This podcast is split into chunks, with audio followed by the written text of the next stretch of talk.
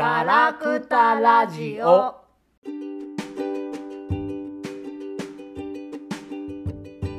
はい、始まりました。ガラクタラジオ第16回です。今回もガオガオとセラマリナで、お送りします。よろしくお願いします。お久しぶりですね。ちょっと空いちゃいました。はい。置いちゃいました。まあ僕らは元気にはしてたんですけど、ね、まあ、今日は、あの、ちょっとね、あの、タイミングがずっと合わなくて、あれだったんですけど、えっ、と、今日はですね、あの、ねむねむ放送というか、まあちょっと、もう夜今すごく遅い時間に収録してるんですけど、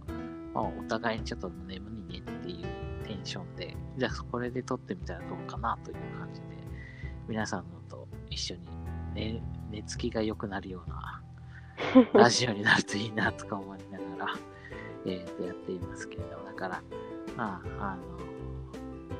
子守歌代わりに聞いていただけると嬉しいですね。はーい。うん。最近は、ね、いろいろ、一応、世の中でもいろいろ大きい動きがありましたね。ありましたね。うん、まあ、でも、まあもちろん、あの、安倍、安倍ちゃんが辞めたっていう話ですけどね。うん。うんまあ、安倍さんが辞めたって聞いても、なんか全然なんか、驚きもしなかったし、なんかすごくうん。気持ちの変化が起きない自分にびっくりしたっていううのがありん。ましたけどね。考えも何もないよね。そうね、なんか、うそのなんか根本的な変化が起きて変わるわけでも何でもないし、うん、で、まあ、そのね、非常になんていうか不幸の象徴みたいな感じになってたので、不幸の象徴うん、あの、安倍ちゃん自身がね、なんか、うん。不幸の象徴みたいな感じだったので、うんまあ、あのーまあ、早くね、あのーお辞めになった方が気が気が楽になるだろうなとは思ってたんですけど、うん。うん、なんか、その、全然幸せそうじゃないじゃない、あの人って、うん。ずっと。で、嫁さんもあんなだしさ。でもさ、そうそう、でも、昨日、その、辞任の会見をして、うん、まあ、会見自体も結構辛そうだったけど、まあ、多分本当に体調が悪いんだろうなっていう辛いのかなっていう雰囲気もあったけどさ。うん。でその後たまたま私その日家にいてうん。7時の NHK ニュースを見てたんだけどうん、ちょうど第2次安倍政権発足の平成24年だったかなうん、とかのさ時の安倍さんのうん、映像が流れてて。うん、あこの人8年でめっちゃ老けたんだなと思って。うん、うん、なんかえ8年でこんなに人の顔って老けるんだっけぐらい老けててうん、なんかやっぱりあの、まあ、いろんな意味で苦労されたんだなと思って そうね。なんかでもこ、ここ、やっぱその病気発覚して、ここ半年がすごい、やっぱり、老け方とか元気なさくうん。な、なく、なくなり方がひどくなったなという。なんか、うん。どんどん人として低俗になっている感じはしたけど、なんかまあそれはもう本当ね。でもなんかまあその出てきた時は元気良かったけどさ、うん。いや、煽られたりすると、とことん弱いところを発揮してさ、なんか、あの、やじったりとかしさうん。して、なんかそういうこう、変な、まあなんか、幼いというか、うんうんそういう、ところは出てたけど、なんか本当になんか、あ、この人本当にきつそうだなっていうのを感じるのは、ここ半年やっぱりすごい、あの、どんよりしている感じではあったね。うんすごいね。うん、それで、まあ、あの、ね、まあ、えーまあ、免罪されるわけではないけれど、うん。うんいろんなことがね、だけれども、で、まあうん、はやお早く、ね、あの、すね、無能だからこそあそこにいられたのだろうな、うん。こともあるから、だから、なあの、早く、ね、あの解放されて、うん、楽になってねね欲しいっていうのはあるけど、まあしかしその NHK のニュースなどのこう安倍さんお疲れ様でしたよいしょよいしょよいしょニュースがねえー、そうなんだ。めちゃくちゃきつかったよ。えーもう僕は本当ね、だけどなんか、こここ1年、2年ぐらいなのかな、本当になんか、そういうものに触れることが厳しくなりまして、本当にね うんニュース。ニュースも難しいし、安倍ちゃんの答弁を聞くのは本当に苦痛で、うんやっぱ声を聞くとちょっと拒否反応が出るんでごめんなさいね、切りますよみたいな感じだったんだけど。うんビデる。オ、ビデオニュースの、あのさ、えっと、途中で出てくる安倍ちゃんのさ、あの、演説みたいなのも飛ばしてたからね。正直、どれもう。んだ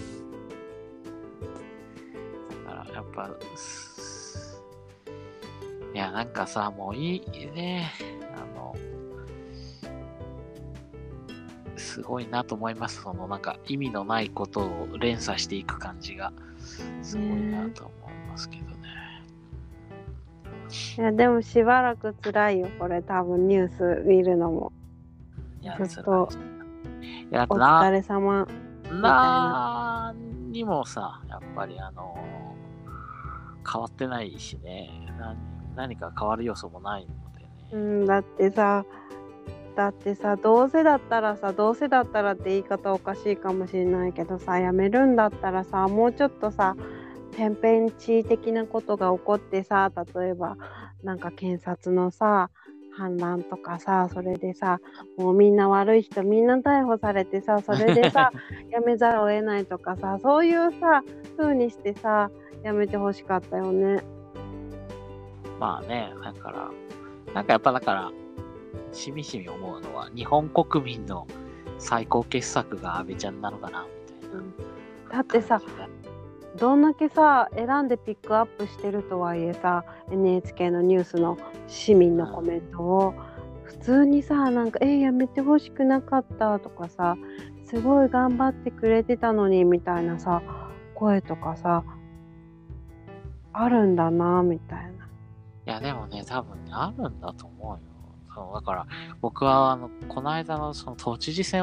の結果を見て、やっぱり、すごやっぱここれが日本なんだなっていうのを痛感してて、うん。本当になんていうか、すべてのこう、なんか気力をそがれたんですけど、うん。正直。で、あのうん、なんていうか、コロナで人気が上がったのは、ね、小池さんと吉村さんだから、もうやだウケる。イソジンイソジンさんでしょ、そうそう、だから、あうん安倍ちゃんはさ、それで人気落としたけど、うんあの、あの二人ってさ、基本的に失勢しかしてないけど、うんだけど頑張っているふりだけをして、それは成功してんだよね。うん、あ、そのふりができるかどうかっていうことだけが重要なんだなって。ねえなんかさどんだけ意味ないことでもさ頑張ってるふりしてさやってます感さえ出せばさ頑張ってるって言って支持されちゃうんだもんね。そう。ねえ、小池百合子さんはね、T シャツ作ってね、なんか着てましたよね。それでなんかさ変な横文字いっぱいさ作ってさ発表してたらいいんでしょ？なんかね。いや、だから、その、まあ、だから僕らも、だからすごい分断の中にいて、情報がすごく、ね、その、アメリカではさ、すごくそのうん共和党と、えっ、と、民主党の人がもう、全くその、相入れない、真ん中でど、いろんなものを見るってことができないような状況になってるっていう話だけど、まあ僕らもだからね、そういう、ある程度ままともだなと思える情報に触れられるっていう人がすごく限られていて、うん。うん、まあだから、みんなね、テレビのチャンネルをひねると正しい情報が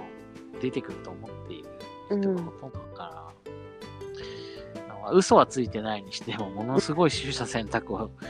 意図を持ってされてるっていうそうことはね。だから本当になんか、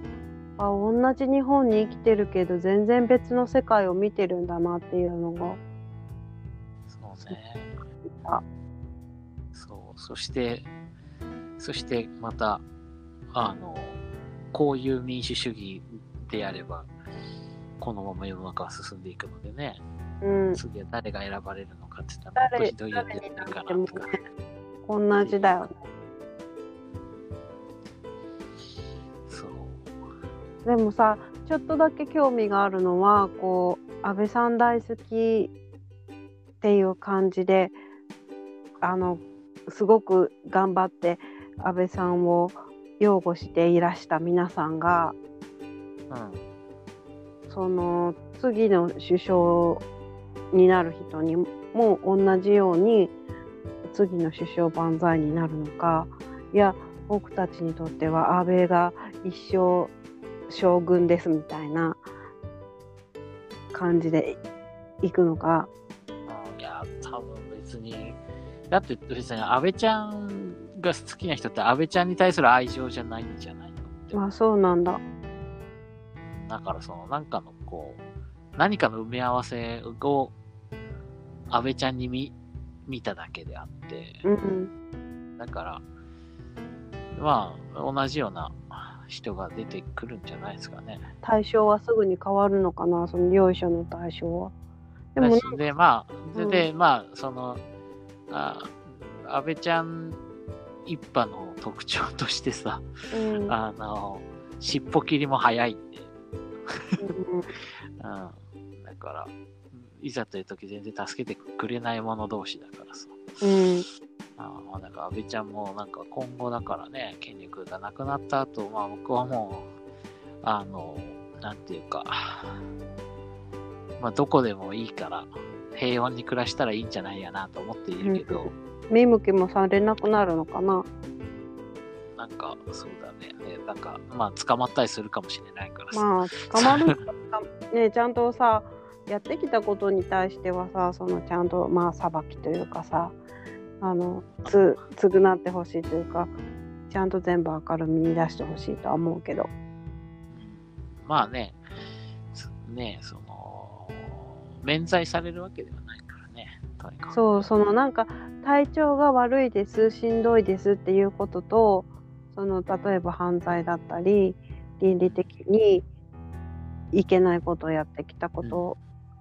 が許されないっていうことは全然関係のない次元の話なんだけどなんとなくそこを一緒にしてしまっていて体調が悪くてしんどい人にそんなひどいこと言うなんてみたいな風潮がちょっとあるじゃんすでに。で今はとにかくなんか7年なな8年近く頑張ってきてさあ安倍さんをねぎらう時期だからみたいな風潮じゃないですか世の中が。そうなの。もうなんか本当に興味がなさすぎて、それすら終えてないけど。だってねなんかね北方領土なんとかのねなんかのえ偉い人もね安倍さんは北方領土のために全力を尽くしてくれてありがたかったとか言うしね。拉致被害者の家族会の人もねなんかねお疲れ様みたいなねよく頑張ってくれたみたいなね口調だったしね。文句言いなよ。だって何やってきたのって思っちゃってもうちょっと頭 NHK が取ったコメントだからっていうのもあるかもしれないけどもうすごい頭痛くなっちゃってそれ聞いてねえ。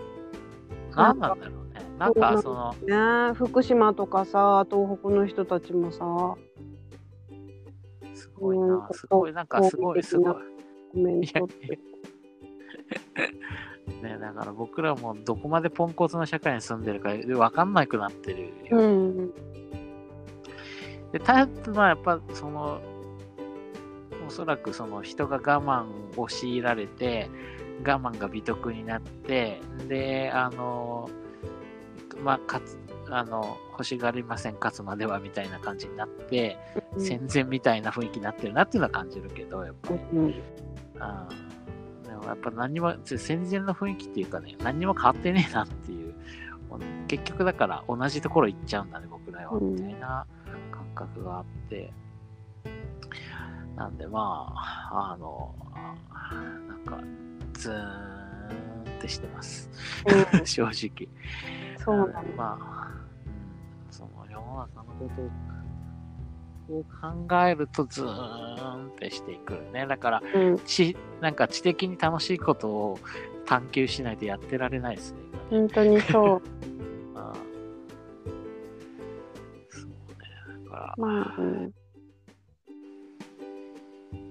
だからな、うん、その、ほんまあ多分経済的にも、ね、一月万節とか最近。よく見てるんだけど、経済的にもすごいいろんな変化があって、うん、あの、根本的になんか、すごいとこ足踏み入れちゃってる感はあるんだけど、うん、うんなんか、想像できない世の中になってきてるよね。うん、なんか、そう、僕らが信じてた日本人ってもうちょっとまともなんじゃないかっていう期待がすごく完全に砕かれていて、うん、でももうそこら辺はね、結構もう絶望が染み込んできてる。ねえだから民主主義なんかうまくいきっこないよってなってきていて、どうしたらいいんでしょうかねっていうでもは。っきり言ってさ、風船爆弾ゲームじゃん、今。風船爆弾ゲーム？うん、あのさ爆弾爆発しそうなさ風船爆弾をさ次元爆弾を回してってさ食べちゃってさギリギリのところで次の師匠にさ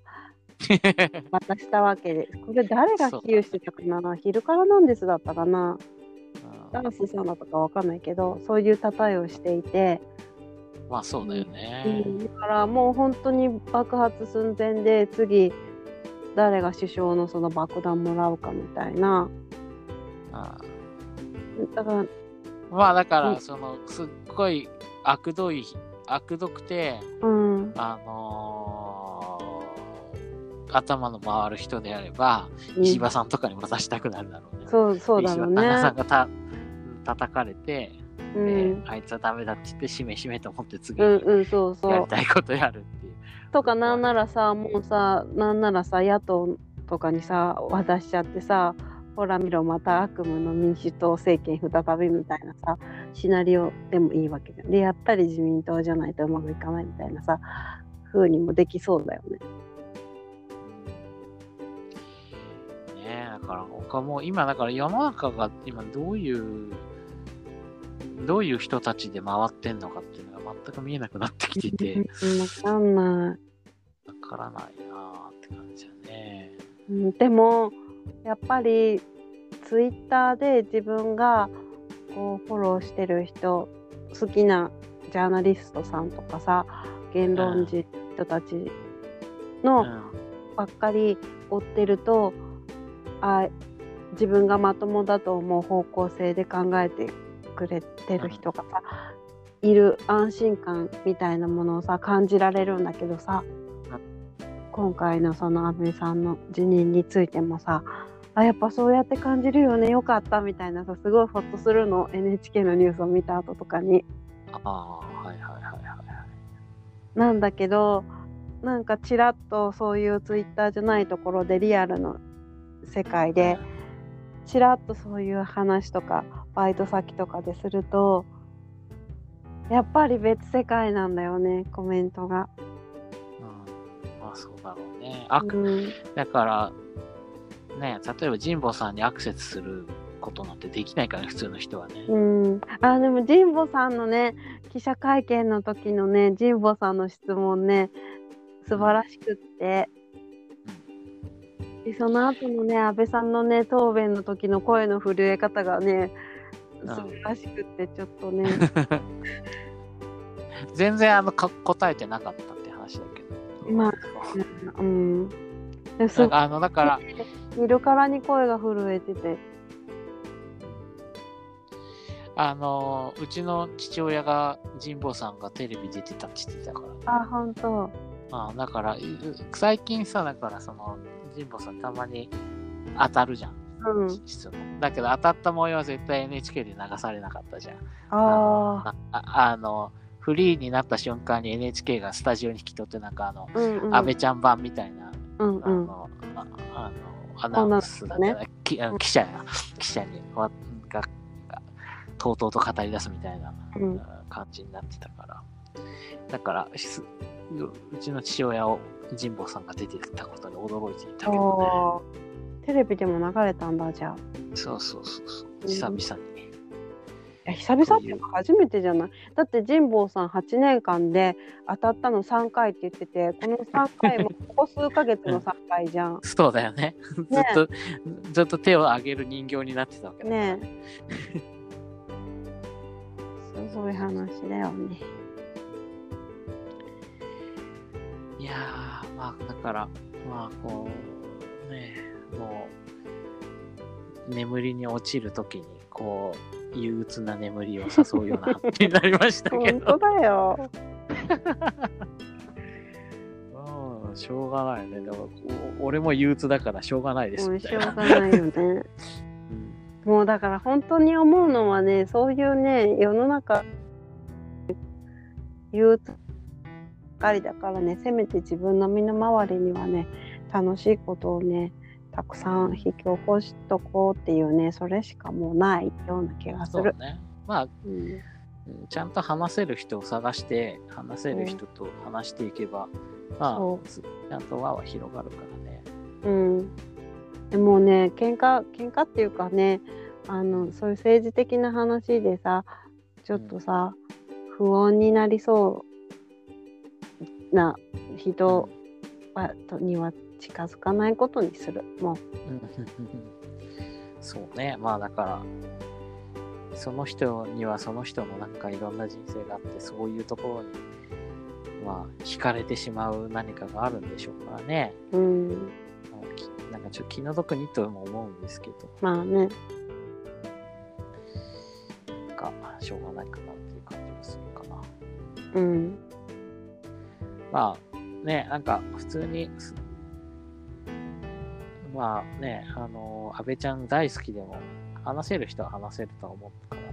それはそれで、別に何あの望みは捨てたくはないわけだけうど、ん。いやー、まあでもちょっとね、こう、うつうつとしてくると、あ その、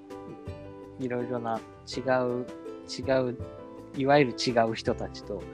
うんゆっくり話してもみようっていう元気もなくなってくるんでね、ね いかんなと思いつつ。うんあの、でもまあね、あの、一月満冊とか見てるとですね、あの、た この絶望をどうやって乗り切るかみたいな話をしてたりするんで、まあちょっと、まあまともな人は生き残れるんじゃないかなと思ったりはするけどね。そういう世の中であってほしいね。まあ、ね、宮田さんが言っているけど、結局ね、その仲間とちゃんと生きれる人が幸福だと思うけれども、どうなんですかね。うんそうであってほしいと思っているとしか言えないな。ね。まあ、また明るい話ができる